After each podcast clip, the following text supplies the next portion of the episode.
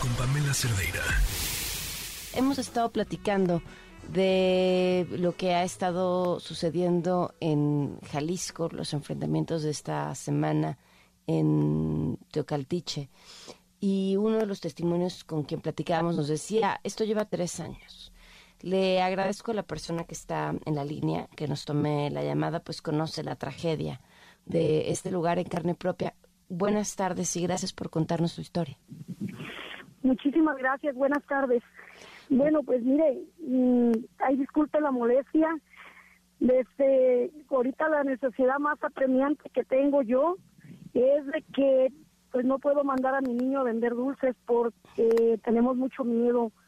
Ya cada ratito se suelta la balacera a la hora que les da su regalada gana y uno ya no puede ni salir, no hay trabajos, no hay nada. A mí me mataron a mi muchacha porque se iba a trabajar a Villa Hidalgo, porque por lo mismo que no hay trabajos aquí, se iba a trabajar y, y desgraciadamente perdió el último camión y se vino de Raites, pero ya no llegó, amaneció muerta en la carretera.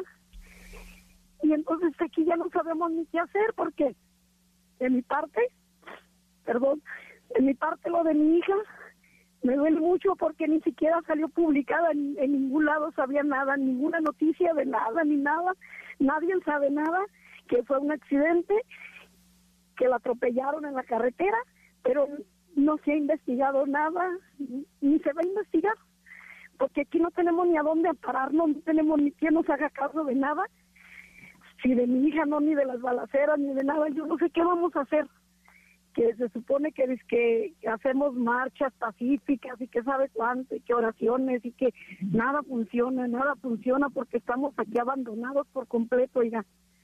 Se supone que dice que el gobierno está para apoyarnos y cada que entran los estatales son balaceras seguras, le abren camino a los a los otros, a los que quieren entrar aquí. Y es, es un cuento ya de nunca acabar, que ya quisiera yo irme de este, de este pueblo, pero pues dicen, es que en todo el país está igual.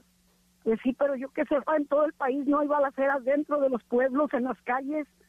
Yo vivo cerca del río y nomás se escuchan los balazos que zumban aquí a un ladito del río.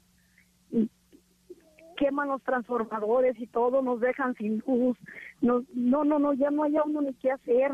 Los balas nomás zumban hasta dentro de las casas y todo. Y uno, ¿qué puede hacer? ¿Qué hacemos? ¿Ampararnos a qué gobierno o a quién? No, no hayamos ya ahora sí ya ni a, ni a quién pedirle auxilio. Llegan los soldados, pero pues no tienen cuartel aquí ni nada, pues nomás llegan, se dan su vueltecita, se van.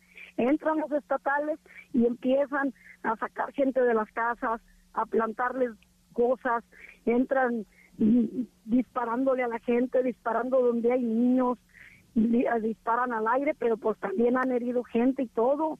Entonces, ¿qué hacemos? Oiga, llamo, llamo, ¿y qué? Yo como le digo, mi muchacha falleció y yo, mis dos niños, mis dos muchachos que tengo, pues se tuvieron que ir a trabajar fuera de aquí por la necesidad de que aquí no hay trabajo, oiga, ni siquiera en las ladrilleras.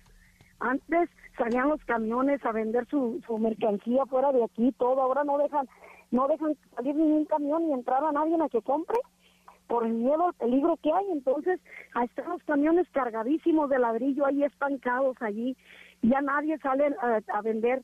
Las mujeres de aquí tejemos, salíamos a San Juan de los Lagos a vender y ahora cómo salimos a ver. No Oye, podemos ya. Yo te, te agradezco mucho tu testimonio, pero me salen de cada una de las palabras que me dices 50 preguntas más que, que me gustaría hacerte. Podemos retomar esta conversación el lunes para entender bien qué es lo que están viviendo en este lugar de Jalisco en donde, en donde la justicia, en donde la policía, en donde la seguridad es nada más un sueño lejano. ¿Te parece que platiquemos el lunes? Sí, está muy bien, sí. Te lo agradezco mucho y te mando un fuerte abrazo y gracias por tu testimonio. Muchísimas gracias, buenas tardes. Mi niño ya no puede ir a vender dulces. Con eso me quedo. Noticias MBS con Pamela Cerdeira.